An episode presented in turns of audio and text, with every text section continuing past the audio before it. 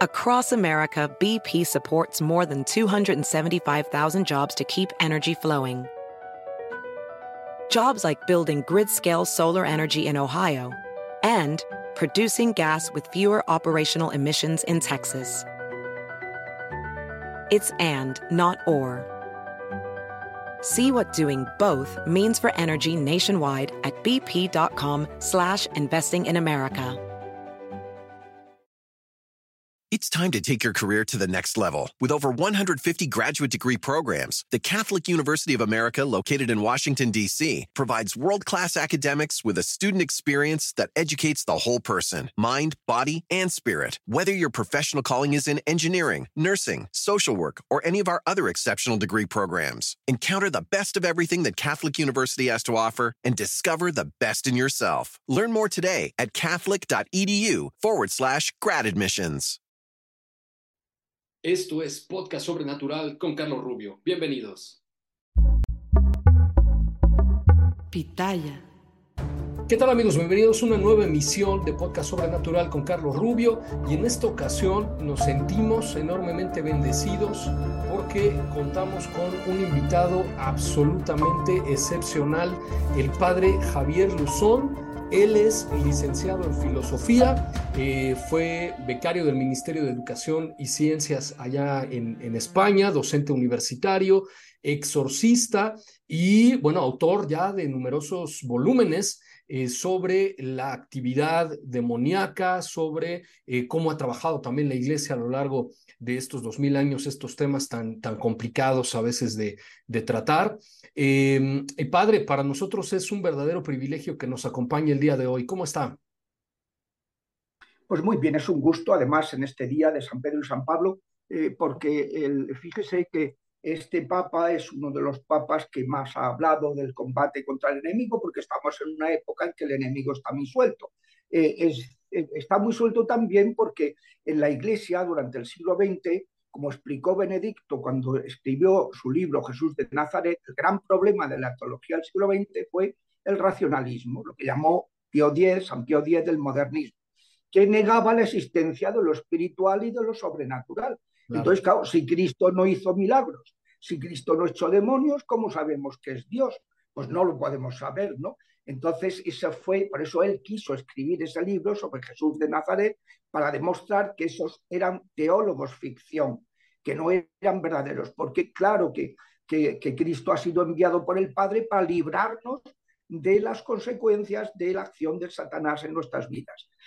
hay acciones ordinarias, eh, que es el pecado, que es la muerte, que es la enfermedad, que son ruinas, que tal, y luego hay acciones extraordinarias, que son lugares infestados, eh, eh, objetos infestados diabólicamente, mascotas, animales y plantas infestadas, y luego cuatro afecciones personales, vejaciones, que es ataques desde fuera, en, lo que nos rodea, nuestro entorno, luego opresión diabólica, que es algo mucho más íntimo, ya son enfermedades, es rechazo, es fracaso constante, eh, cosas que dice esto no tiene sentido, una persona con este currículum que, no, que al final siempre lo rechaza, no tiene trabajo, que no, bueno, eh, eh, luego la obsesión diabólica intelectual, unos rollos rarísimos que el psiquiatra, a mí me han mandado muchísima gente, el psiquiatra diciendo, eh, pero gente muy diversa, hay gente no creyente, pero que lo mandan al sacerdote y dice, mire usted, es que la, obsesión que usted tiene no tiene nada que ver con las obsesiones que yo trato.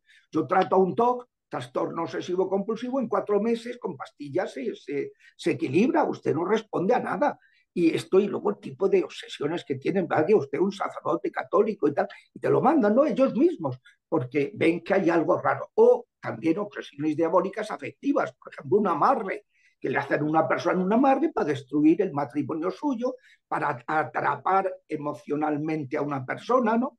Y luego finalmente la posesión. Bueno, pues eh, eh, Cristo, eh, él dijo que si yo he hecho los demonios con el poder de Dios, es que el reino de Dios ha llegado a vosotros. Cuando le preguntan a, a, Jesús, los discípulos de Juan Bautista, oye, nos ha dicho Juan que te preguntemos si tú eres el Mesías o hemos de esperar a otro. Y entonces él les dijo, pues ¿qué dijo Isaías? los cojos andan, los ciegos ven, los sordos oyen, los muertos resucitan, se anuncia el evangelio a los pobres. Pues esto es lo que estáis viendo y se expulsa a los demonios. Son los signos del reino. Pero claro, en el siglo XX, como se dijo esto, hay una cierta teología eh, protestante, eh, talmúdica, judeo-talmúdica y, católica que rechazó la existencia del demonio, pues se abandonó el ministerio exorcístico en gran medida y ha quedado reducido a pocas personas y, es un problema porque hay una extensión de los ataques ahora mismo con las cosas de las prácticas de las, eh, de las religiones orientales, el, yoga, el reiki, el mindfulness, tai chi, tal, que, que te contaminan con las prácticas animistas de, de las culturas ancestrales de América, Hispanoamérica y de África, y, y con, la, eh, y con eh, el, el, abandono de la práctica de la, de la fe en Jesucristo, se ha abierto el camino y todos los demonios se están inflando, están sueltos y además encima se niega su existencia, su principal, porque ya tienen el camino expedito, ¿no? Y claro, eso es lo que está pasando, lo que ha sucedido. Entonces, este Papa, consciente de todo eso, él que además tiene experiencia. Yo he tenido una paciente, por ejemplo, muy grave, que la diagnóstico, le dijo, vaya mancuso, en, este, en una entrevista que, hemos eh, utilizado hace un rato en otro programa, pues eh, eh, se comenzaba eso, como él tenía dos exorcistas de confianza allí en Buenos Aires, uno el de Río de la Plata y otro exorcista, y, entonces pues eh, él los mandaba cuando veía un caso, ¿no? Entonces, bueno, pues él, los obispos de Estados Unidos han publicado un libro que se llama Rebuking the Devil, eh, reprendiendo al diablo, combatiendo al diablo, que recoge las catequesis de Francisco sobre el combate contra los diablos y donde dice, oye, oye, esto no es una, eh, una, una cosa abstracta, son personas concretas. Cuando estamos hablando de ese combate, que no estamos hablando del mal en general, no, no, estamos hablando de seres malos, personales, muy, mucho más poderosos, con los que no hay que dialogar porque nos respetan, que con los que no hay que echarles cuenta ni que darles protagonismo ninguno. O sea, el Papa da una serie de consejos con los que no hay que, dice, por ejemplo, uno de los errores principales que cometemos los curas es que porque haya una afección psicológica, ya descartar que haya un ataque espiritual. Porque dice el Papa, es que suelen ir juntos.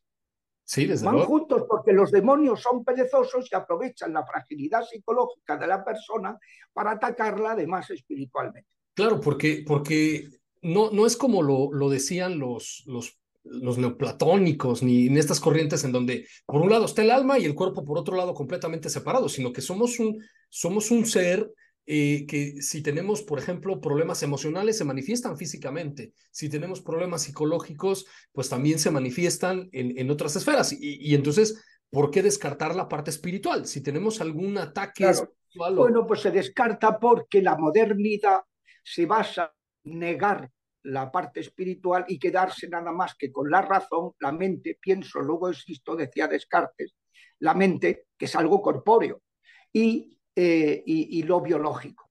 Entonces se dice la parte de lo somático y lo psíquico. La parte superior, lo psíquico. Todas las escuelas de psicología modernas del siglo XIX, todas coinciden en ese error. Un planteamiento holístico en que lo superior es la psique y se rechaza totalmente lo espiritual y lo religioso lo cual es un error de bulto, porque como dice usted, somos un espíritu corporeizado y un cuerpo espiritualizado, un cuerpo que tiene unas características que no tienen los cuerpos de ninguno de los animales, un cuerpo adaptado que no, no, acaba de especializarse, un cuerpo que, como decía Arnold Gellen, que somos un fracaso evolutivo porque la evolución va a la especialización, nosotros no. ¿Por qué? Pues porque tenemos un cuerpo para, adaptable a nuestra libertad, a lo que vayamos haciendo en nuestra vida con, ese cuerpo. Pues un cuerpo que tiene unas notas diferentes. No tenemos instintos, sino tendencias que hay que educar. Un hombre que no lo educas, pues fracasa estrepitosamente porque no tiene un instinto programado. Eh, nosotros tenemos un cuerpo moldeable, nosotros tenemos unas, una, una, versatilidad que no tienen los animales. Nuestra sexualidad, por ejemplo, pues eh, eh, es una sexualidad en que lo más importante es lo afectivo sobre lo físico en lo que lo afectivo condiciona totalmente lo físico. Somos el único animal de la creación que tiene interés sexual fuera de los momentos de celo. Desde luego.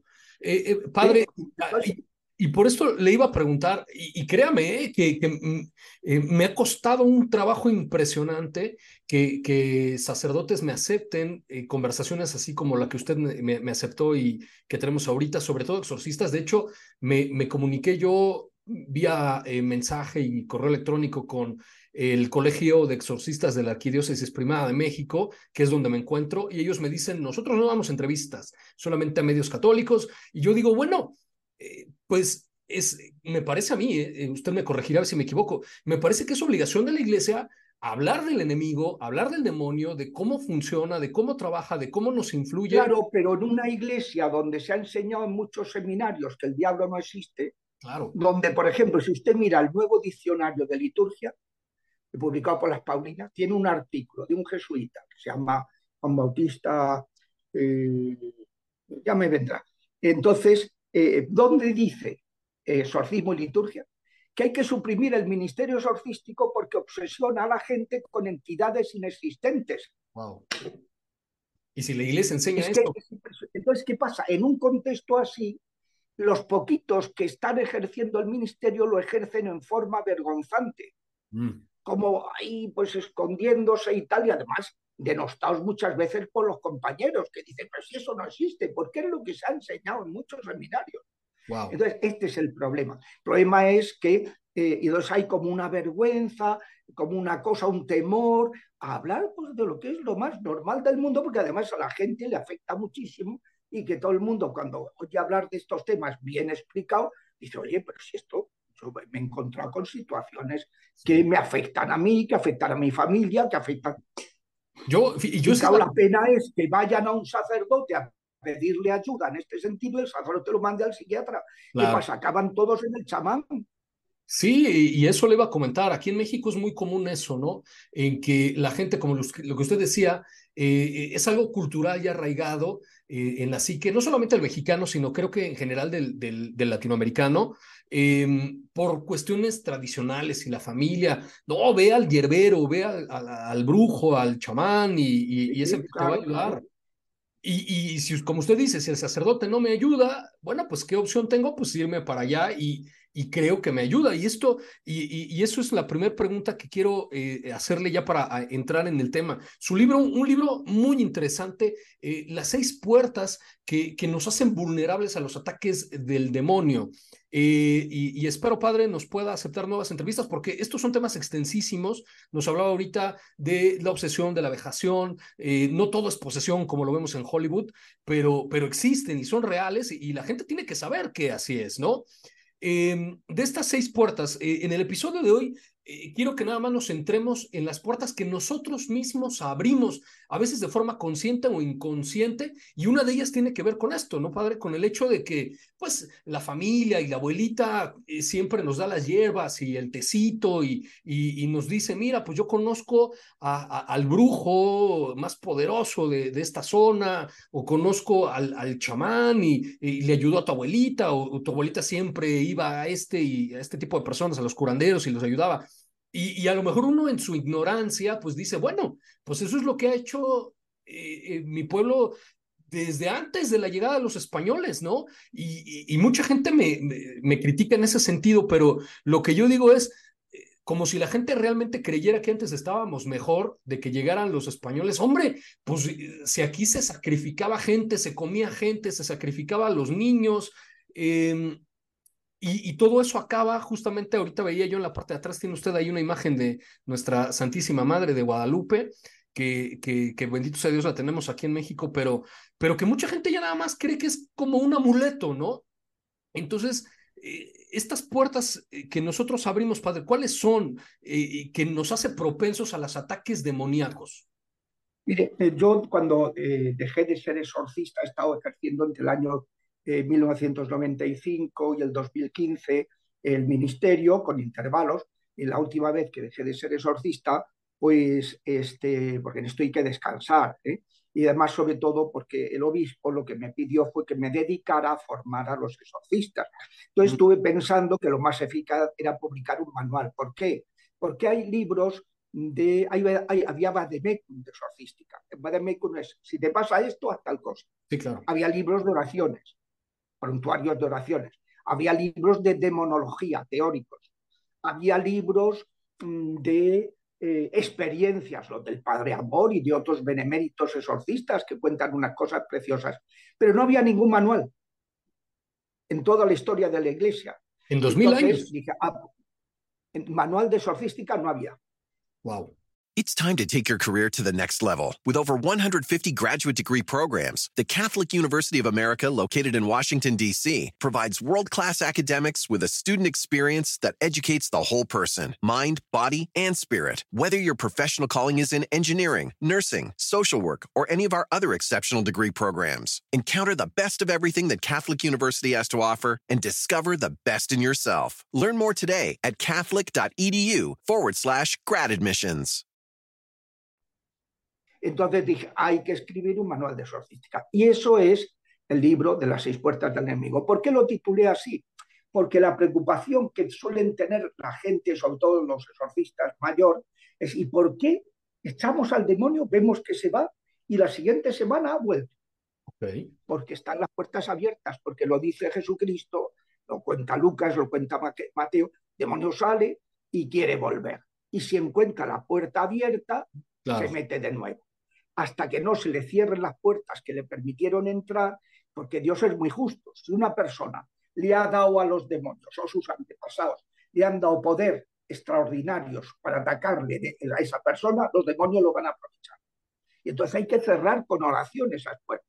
Pues en ese manual, las seis puertas del enemigo, que se puede conseguir por buscalibre.com, lo facilita, es el que lo facilita más económicamente los gastos de envío y, esto. Bueno, pues ese, esa plataforma, entonces el, manual tiene tres partes. Una, los fenómenos exorcísticos, cómo discernirlos. Segundo, cómo combatir, que son las seis puertas. Y tercero, cómo organizar un ministerio de liberación o de exorcismo. Que en qué errores no incluir, qué oraciones se cuentan, qué, qué cosas hay que hacer, etc. pues allí está un poquito, un poquito todo. Entonces, de esas seis puertas, hay tres de las que nosotros somos responsables y tres de las que no tenemos ninguna culpa. Eso explica que haya santos endemoniados. Hay un libro de Marco Tosati que se titula así, El Padre Pío contra Satanás, y, y subtítulo, Historias de santos endemoniados. Porque hay santos, por ejemplo, un, ejemplo muy claro es el de la película del exorcismo de Emily Rose, que es un caso real, es una chica, se llamaba Nedies Michel, de la Alemania de la primera mitad del siglo XX que aceptó el martirio eh, para dar testimonio de la existencia del demonio, de los espíritus, entonces, en una Alemania totalmente materializada. Entonces hay santos que han sido atacados. El caso de esta chica es que en el sexto mes de embarazo su madre fue maldecida y entonces quedó poseída la chica, que era una santa mujer, y como se ve en la película, pues la película está muy bien contada, es una película dura, pero está muy bien contado, el hecho real y sin cosas estrafalarias y sin cosas raras. Y, sin cosas, eso, es, eh, que, no se deben poner. ¿no? Entonces, pues, pues así como, por ejemplo, esta película Nefarius que han sacado ahora, es una película súper bien hecha. ¿eh? O sea, está, cada frase es un, un, tratado de teología, o sea, está muy bien trabajada, está muy bien, muy bien eh, explicado todo y es muy real las cosas que cuenta de esta entrevista entre un psiquiatra ateo con, un, con una persona eh, que está en el pasillo de la muerte, eh, pues que, que, está poseído. Entonces, pues es muy interesante, ¿no? Como plantea la película todo el, el, la evolución del tema. Entonces hay tres, hay, tres, a propósito de lo que usted decía, tres puertas de las que tenemos culpa. La primera es el pecado capital, la segunda es el ocultismo, que es un tipo de pecado, el más grave de todos los pecados graves. Y la tercera, que es el primer mandamiento. Y la tercera es el rencor. Luego hay otras tres que son eh, los hechizos recibidos, los beneficios recibidos, en las heridas afectivas desde el seno materno y trato con personas tóxicas a lo largo de nuestra vida, y la sexta, herencias que tenemos de nuestros antepasados. Entonces, lo primero es el pecado grave. A ver, cuando te viene gente, a veces viene con la idea, voy a ir al brujo bueno. con una varita mágica que me cure y me libere. Y no, yo no puedo liberar a nadie. Yo lo primero que digo, mira, si tú estás viviendo en amancebamiento, porque estás, tienes, es que con mi pareja, ¿cómo tu pareja? ¿Tú estás casado? ¿Y tú eres católico? ¿Tú de qué vas? ¿Qué católico eres tú? ¿De qué te decides a convivir sin estar casado? No, estamos unidos por el civil. Eso, pues no, eso no es, eso no es unión, porque eso es provisional, eso no es para siempre, eso no te une. Eso no está, eh, eh, eso no lo bendice el Señor. Tú lo que tienes que pedir al Señor que bendiga una unión que sea de verdad, con conciencia, libremente, para siempre, excluyendo la infidelidad y dispuesto a educar, a sacar adelante los hijos, educarlos cristianamente. Eh, otra cosa, no me vengas con vainas. Yo no voy a hacer mover un dedo por ti si tú vives en el pecado, si sigues en el trago, si sigues en la droga, si sigues en el juego, si sigues siendo infiel a, tu cónyuge, si sigues sin, sin, sin, vivir en matrimonio, si sigues sin ir a misa. O sea, lo primero para poder eh, eh, sanarse y liberarse es convertirse. Fíjese, le llevan a Jesús un enfermo. Y Jesús, en lugar de curarlo, paralítico, solo descuelgan por el techo en la casa de Pedro, allí en Cafarnaúm. Ah, y entonces Jesús, en lugar de curarlo, va y dice, perdonaos son tus pecados. La gente dice, ¿pero esto qué es? Si no se lo hemos traído a que le perdone nada. Porque, porque dice, dice, viendo Jesús la fe de esos hombres, no del paralítico que iba sin fe. Lo primero que tuvo que hacer es darle la fe perdonándole los pecados. Y después al hijo, pues para que sepáis que el hijo del hombre tiene poder para perdonar pecados, a ti te lo digo, toma tu camilla y echa a andar. Y entonces, ¡guau! La gente, pero primero no hay liberación sin sanación y no hay liberación ni sanación sin conversión. Por eso la primera puerta es la más importante. Oiga, padre, pero eh, aquí me, surgen dos preguntas. Una, ¿es todo tipo de pecado abre la puerta a, a, la actividad demoníaca o solamente los pecados mortales? Y segunda, y esto seguramente lo estarán pensando muchas personas que nos están escuchando en este momento, pero yo no creo en el demonio, yo, yo creo en, a lo mejor en lo que está muy de moda hoy, ¿no? En, en, las, en, la energía positiva, en el universo, que si Dios es bueno, entonces me, eh, me perdona todo, este, yo no necesito confesar mis pecados, este, eh, ese tipo de cosas. Entonces, ¿qué, y, o las personas que son ateas, que cada vez hay más ateos en, en, el mundo. Bueno, no, yo no, yo no creo en el demonio, entonces a, mí no me pasa nada, ¿no? Eso solamente le pasa a, a los eh, a las personas supersticiosas o a los religiosos, a los que sí creen en eso, pero yo... No, mire, el, se cree lo que no se ve. Claro.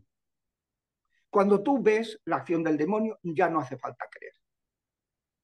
Y de hecho, hay muchos ateos, que había perdido hay muchos ateos, hay muchos ateos que no creen en Dios porque no se lo han encontrado y sin embargo sí creen en el demonio, porque ese sí que se lo encuentra. Mire, hace poco a la toma de posesión de un compañero mío de facultad, cuando yo todavía no pensaba ser cura, no me había alcanzado la vocación, pues eh, lo nombraron miembro de, número de la Real Academia de las Ciencias. Y entonces me invitó, porque éramos con colegas, en la, estuvimos enseñando en la universidad y hemos mantenido la amistad desde entonces.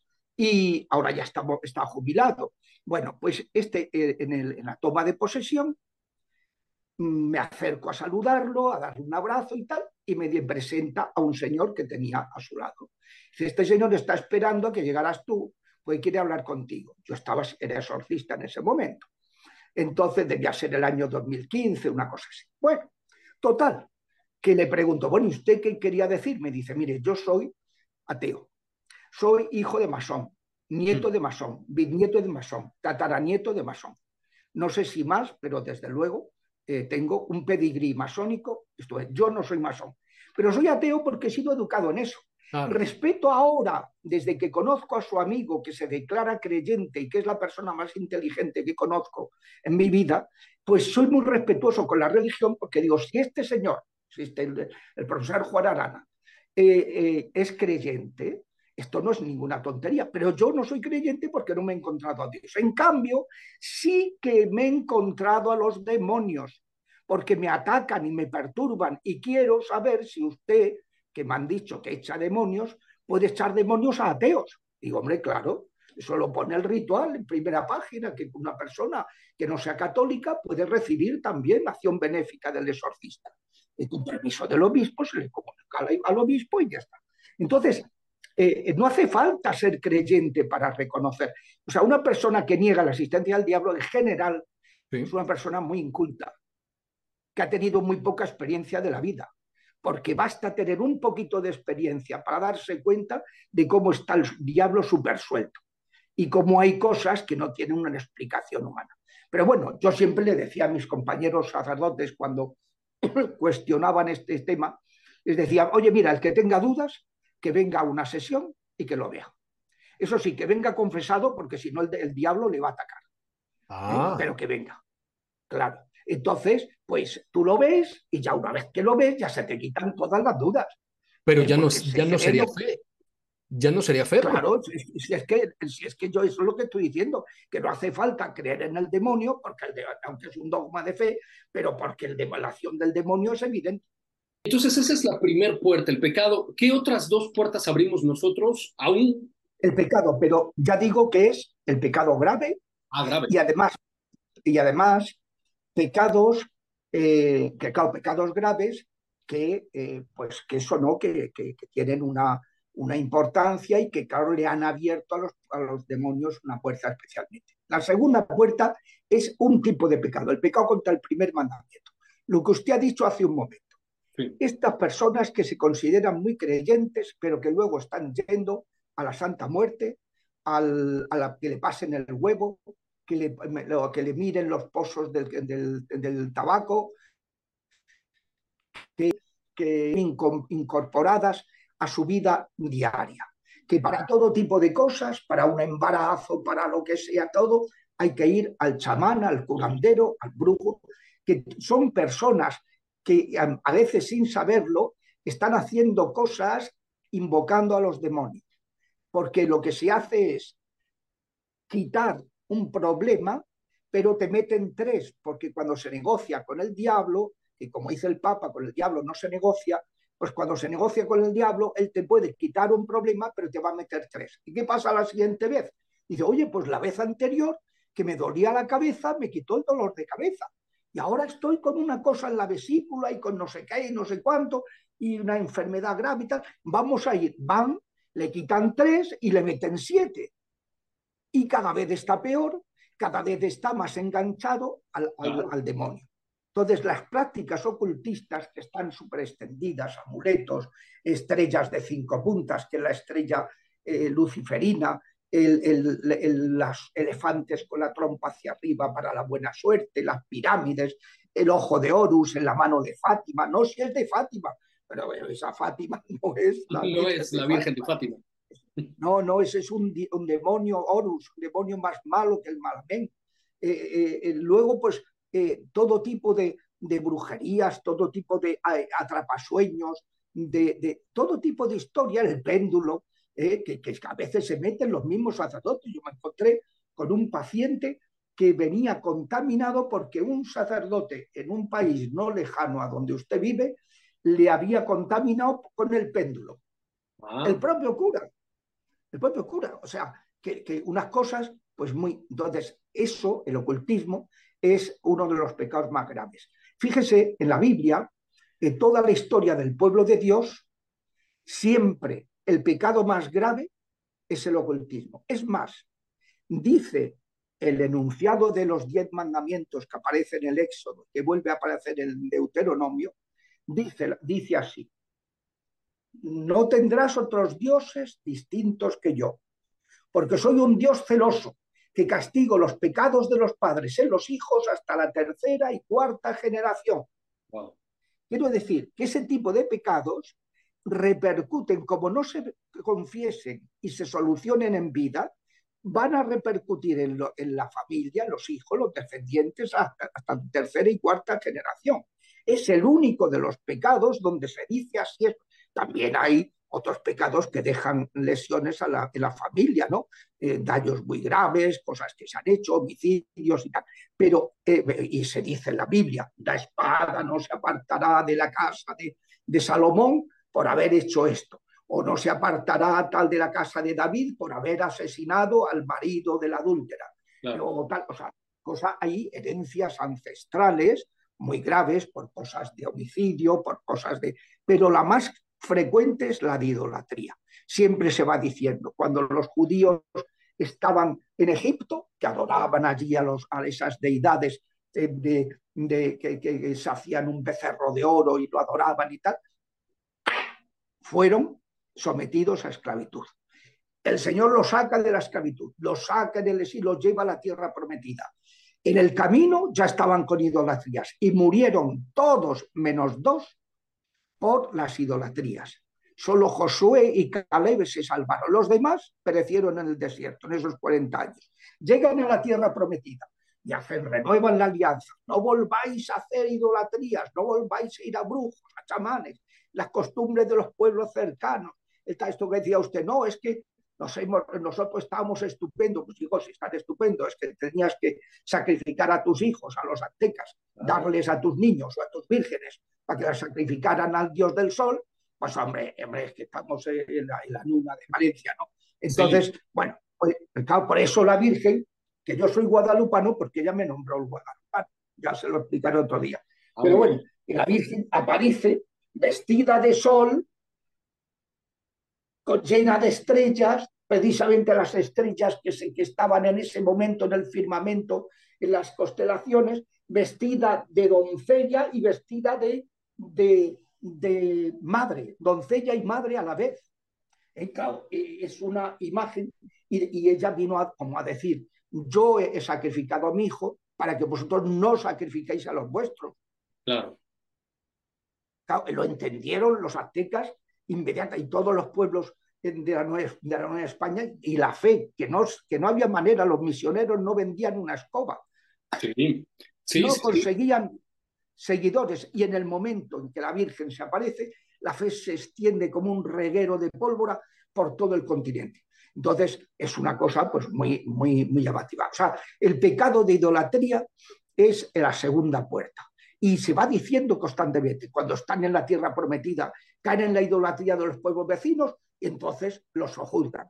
Entonces Dios rezan, piden perdón, suscita un juez. Juez no es uno que va a juzgar, sino uno que va a traer la justicia, la santidad al pueblo de Dios que la había perdido.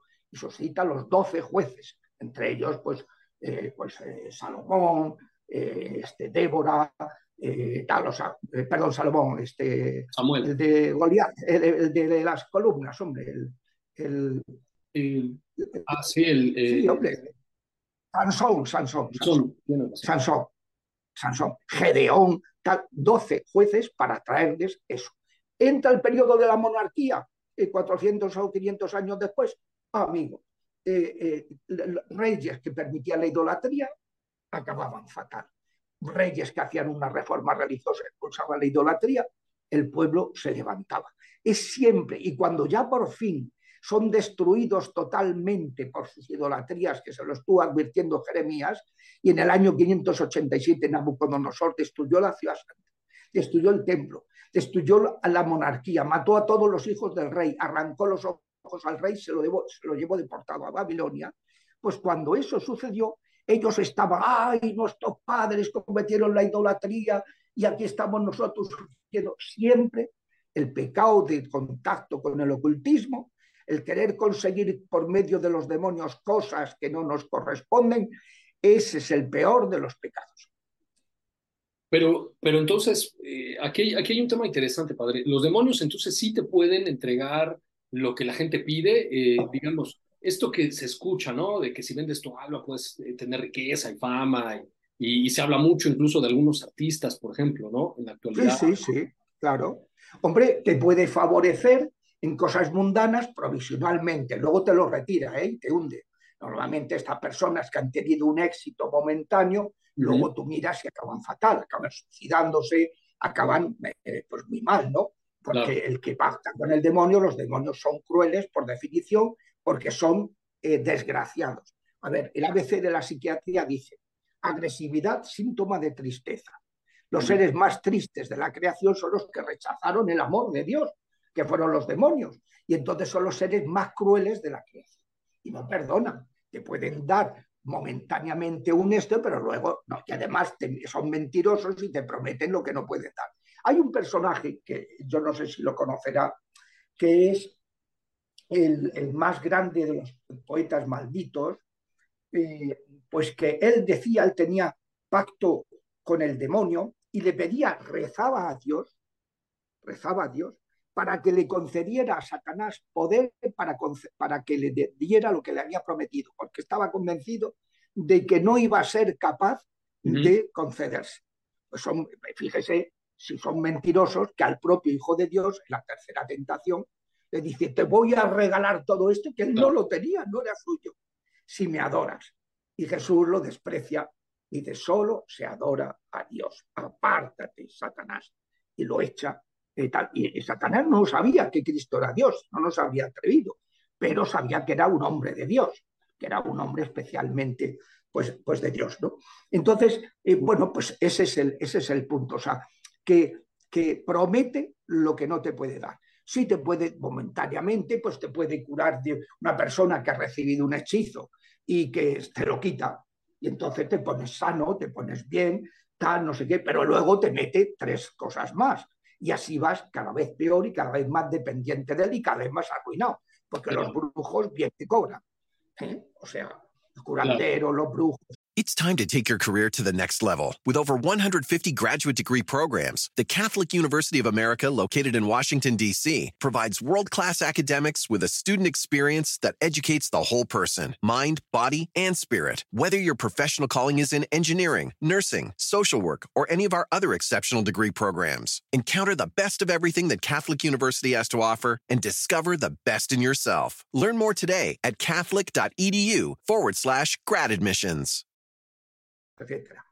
Muy bien, ¿Y, y, por qué el resentimiento? Y, creo, que, creo que aquí hay algo bien interesante, padre, porque eh, todo lo que nos está usted comentando, creo que hasta, hasta se puede eh, comprobar científicamente. Eh, ahorita, pues nos decía, bueno, em, la psiquiatría, pues digamos, trata, o, la psicología también, ¿no? Ya sea unos con medicamentos, otros con terapia, pero tratan ciertas, ciertos padecimientos que al final de cuentas Em, a lo mejor, como usted decía, pueden ser espirituales, puede que a lo mejor ni siquiera sean eh, psíquicos o, psicológicos, pero esto que nos decía de, los antepasados, pues me parece que también tiene, tiene mucha lógica, porque eh, si ahora en el caso de la epigenética, ¿no? Eh, los hijos de los alcohólicos pues tienen cierta propensión eh, a, ser eh, alcohólicos, aunque si bien no es determinista, pues sí tienen influencia. El hijo de alguien que tuvo cáncer, pues es propenso a tener cáncer. Entonces, eh, el hijo de alguien que cometió pecados graves,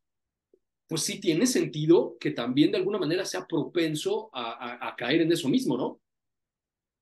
Sí, pero el resentimiento es otra cuestión. Resentimiento es el rencor, es el no perdonar.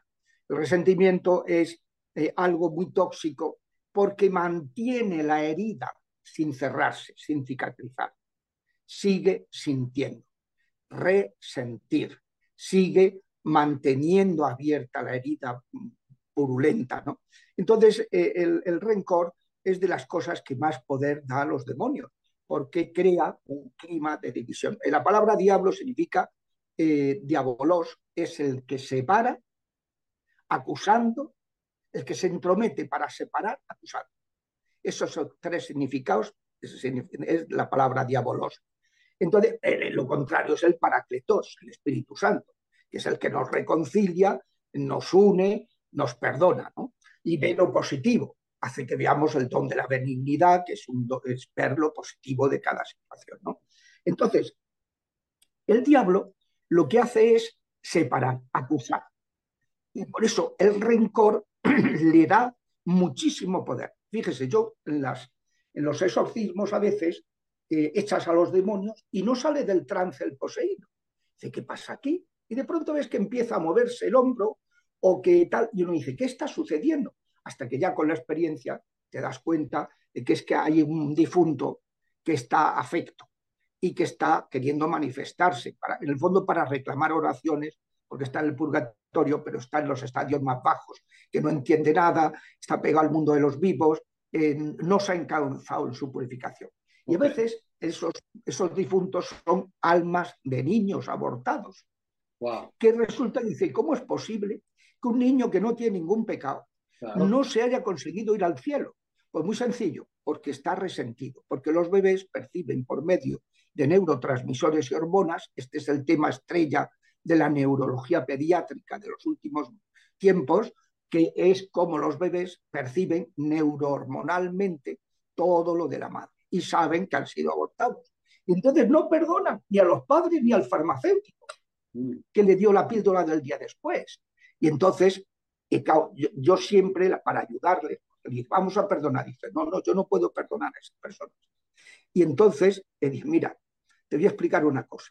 ¿Tú quieres que estas personas sigan haciendo daño, que los diablos tengan influencia sobre ellos y les impulsen a hacerle a otros lo que te han hecho a ti? Dice, no. Pues para eso hay que perdonar, hay que quitarles poder. Y la manera de quitarles poder es el perdón. El perdón no significa que no ha pasado nada, sino es una decisión, no es un sentimiento. Yo puedo estar sintiendo una aversión al que me ha hecho la faena enorme y perdonarlo a la vez, porque es un acto de la voluntad ayudada por la gracia, en la que yo tomo la decisión de no vengarme. Lo Ok. que decía Jesucristo, si te ponen la mejilla, si te, si te abofetean una mejilla, pon la Sí. otra. No para que te pegues, sino para hacer ver que no vas a responder con la misma moneda. Claro. O sea, no te vengues. Es la decisión de no la ley del talión. Ojo por ojo, diente por diente. Pues no. El perdón es lo que quita la ley del talión. Y entonces es súper sanador. En cambio, el rencor abre las puertas al demonio porque el rencor es lo propio del demonio, separar, dividir, enconar, enfrentar a las, a las, a las personas. Claro. Y, y aquí cualquier persona que, que haya sentido eh, es- este, este, es- esto de un poco más allá del enojo, ¿no? La ira, el, el, el- el rencor, eh, creo, que, creo que puede dar fe de esto, que, que si, si nos sentamos un minuto y lo pensamos racionalmente, pues es absolutamente irracional. Eh, te- te- sigues enojado, pero quieres seguir enojado. Hay algo como que, que te dice, Es irracional, pero es emocional. Claro, totalmente. Y, y- pero eh, lo, que, lo, que, lo que yo digo es, a veces sentimos, bueno, en lugar de dejarlo ir, no, quieres seguir enojado con esa persona, quieres seguir buscando, bus- buscándole algo para seguir enojado y no hablarle y, y ese tipo de cosas, porque lo que quieres es eh, seguir enojado. porque estás atrapado por el enemigo. Y por eso el rencor es de las puertas, de lo que más abre las puertas al enemigo. Y por eso perdonar de los procesos que le pongo a la gente cuando para que vayan saliendo, cerrando puertas, siempre hay una oración que tienen que hacer todos los días. Eh, harán 30 días el rechazo del ocultismo, harán 30 días el rechazo de la soberbia, del racionalismo, del voluntarismo, tal. Harán 10 días en la sanación intergeneracional. Pero durante todos esos días siempre, además, la oración de perdón. Porque el perdón no es un acto, es un camino de vida. Es un modo de vivir, vivir en el perdón. Y que es básico, por ejemplo, en un matrimonio, el otro día me decía una persona, he descubierto cómo desde que mi marido y yo hemos tomado la decisión de todos los días rezar la oración de perdón, ha cambiado nuestra convivencia totalmente. Wow. Y todas las espinitas que surgen en el camino y todas las cosas que a lo mejor no, no, no te, te las guardas, pero te está haciendo daño en tu corazón y tal, todo eso salen, se sanean desde que estamos perdonando. Hay que perdonar, pero sobre todo al prójimo. Buenísimo. Al. Y, pa- y para finalizar este episodio, porque lo, lo comprometo aquí a, a que regrese con, con nosotros y nos platique, nos faltan las otras tres puertas, las que no somos culpables, evidentemente, y hay muchos. Claro, claro, Eh, claro. Padre, ¿cómo podemos cerrar estas puertas que nosotros abrimos por haber jugado a la Ouija, por, por tener estas eh, figuras de... Haber ido a Halloween, Sí, no, totalmente, totalmente. Yo, yo a mis hijos... haber hecho el Charlie Charlie que están haciendo los niños Ah, de sí. 10 años en el colegio, en el patio del colegio. estuvo muy de moda, tiene razón. Sí, sí, sí. ¿Cómo, cómo, cómo cerramos esas puertas para que ya no con nos... la oración. Primero con la confesión. Hay que confesarse. Hay que, eh, o sea, hay que, como decía la Virgen en Medjugorje, las cinco piedras, la vida espiritual tiene cinco soportes. Las cinco piedras que agarró el rey David para luchar contra Goliat, pues eh, esas cinco piedras son la oración, especialmente el rosario, el ayuno, el ayuno no es solamente de comida y bebida, sino es privarse de caprichos, de desórdenes, de pereza, de estar todo el día con el cafelito, eh, que es que tal de estar de, de, ser desordenado, de ser malhumorado, de ser mal portado, de tal. Bueno, eh, el ayuno. Tercero, la confesión, al menos mensual y cada vez que necesitemos porque hayamos caído en un pecado grave. La vida eucarística y la palabra de Dios formarnos en la palabra de Dios. En un curso de Biblia, yo estoy partiendo curso de Biblia en la página web del, libro de las seispuertas.com, una pestaña es curso de Biblia. Entonces, seguir un curso de Biblia, aprender a, entonces, ¿cómo se cierra? Primero, viviendo una vida cristiana. Y segundo, con unas oraciones específicas para abjurar del ocultismo. Luego, para perdonar sabiendo además que podemos haber perdonado en el plano consciente, pero que en nuestro inconsciente o en nuestro subconsciente queden heridas de rencor que no hemos resuelto. Y entonces eso las ponemos en manos del Señor con la oración de perdón, que es una oración que tiene cinco peticioncitas, muy, muy breve, que se hace un poquísimo menos de un minuto y, que es una maravilla, pero que hay que practicarla. Así es como se, con la oración se vence al enemigo como dice la carta a, los Efesios, el capítulo sexto, nuestro combate no es contra seres humanos, es contra las potestades diabólicas, contra gente muy superior. Por eso las armas que tenemos que utilizar son las armas que están por encima de lo preternatural, que es lo sobrenatural, la oración. Invocar a Dios. Es Dios el que va a vencer si lo invocamos. Nosotros, si no invocamos a Dios, nos dan bofetadas por todos lados. Maravilloso. Pues padre, le agradezco muchísimo nos haya acompañado el día de hoy.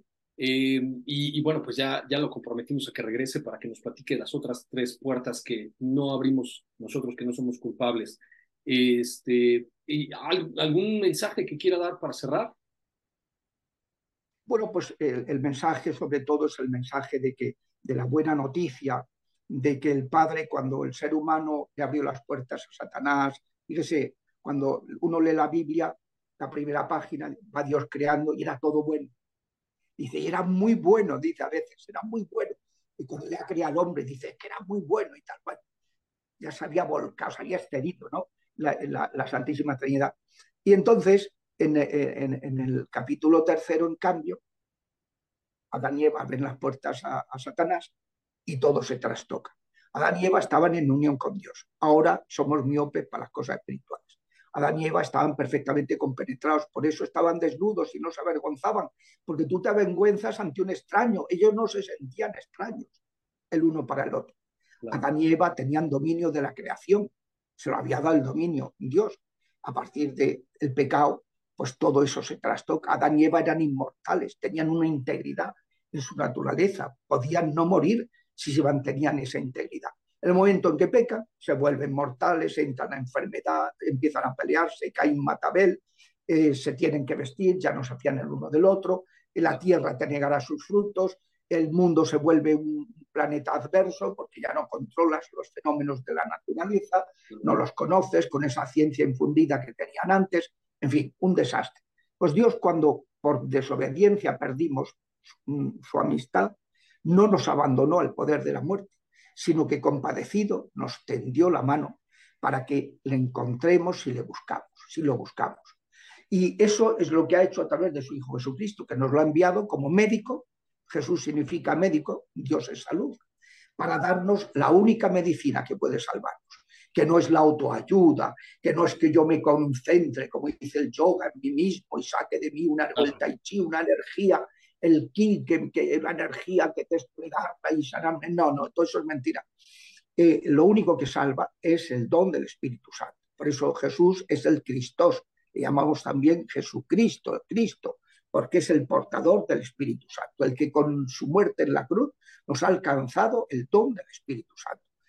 Por tanto, ¿tenemos que tener miedo? Pues no. Eh, el Papa Benedicto decía que nuestra religión es la religión del no miedo, de la alegría, todas las culturas con las religiones inventadas por hombres, viven en el terror a los diablos. Tratan de tenerlos lejos porque los, esos dioses son peligrosísimos. En cambio, nosotros somos la religión del Dios cercano, el Dios creador, el Dios al que se someten esas criaturas infernales, pues son criaturas, no se pueden apartar, no pueden superar esa dependencia. Y entonces, pues, pues eso, nosotros somos, creemos que hay un único Dios, que es el creador, que nos ama infinito, que nos ha enviado a su Hijo para alcanzarnos en la iglesia el don del Espíritu Santo. Eso es lo que proclamamos en el credo y ese es el, mensaje más bonito, más esperanzador y más transformador, más performativo que puede existir. Maravilloso. Pues muchísimas gracias, eh, Padre, por estar con nosotros el día de hoy en, en, este podcast sobrenatural con Carlos Rubio. Eh, les recuerdo, pueden encontrar al Padre en las seisportas.com y, y adquirir eh, su libro y, y, y, los demás que, que el Padre ha escrito. Y a nosotros nos encuentran, ya lo saben, en todas las redes sociales. Eh, a mí me encuentran en facebook.com, diagonal Carlos Rubio Sobrenatural, arroba prof Carlos Rubio en Twitter. En YouTube también, ya estamos en youtube.com, diagonal arroba Carlos Rubio Sobrenatural y carlosrubiosobrenatural.com. Muchísimas gracias, Padre. Encantado. Que Dios los bendiga. Gracias, igualmente. BP added more than $70 billion to the U.S. economy in 2022 by making investments from coast to coast. Investments like building charging hubs for fleets of electric buses in California and starting up new infrastructure in the Gulf of Mexico. It's and, not or. See what doing both means for energy nationwide at bp.com slash investing in America. It's time to take your career to the next level. With over 150 graduate degree programs, the Catholic University of America, located in Washington, D.C., provides world class academics with a student experience that educates the whole person mind, body, and spirit. Whether your professional calling is in engineering, nursing, social work, or any of our other exceptional degree programs, encounter the best of everything that Catholic University has to offer and discover the best in yourself. Learn more today at catholic.edu forward slash grad admissions.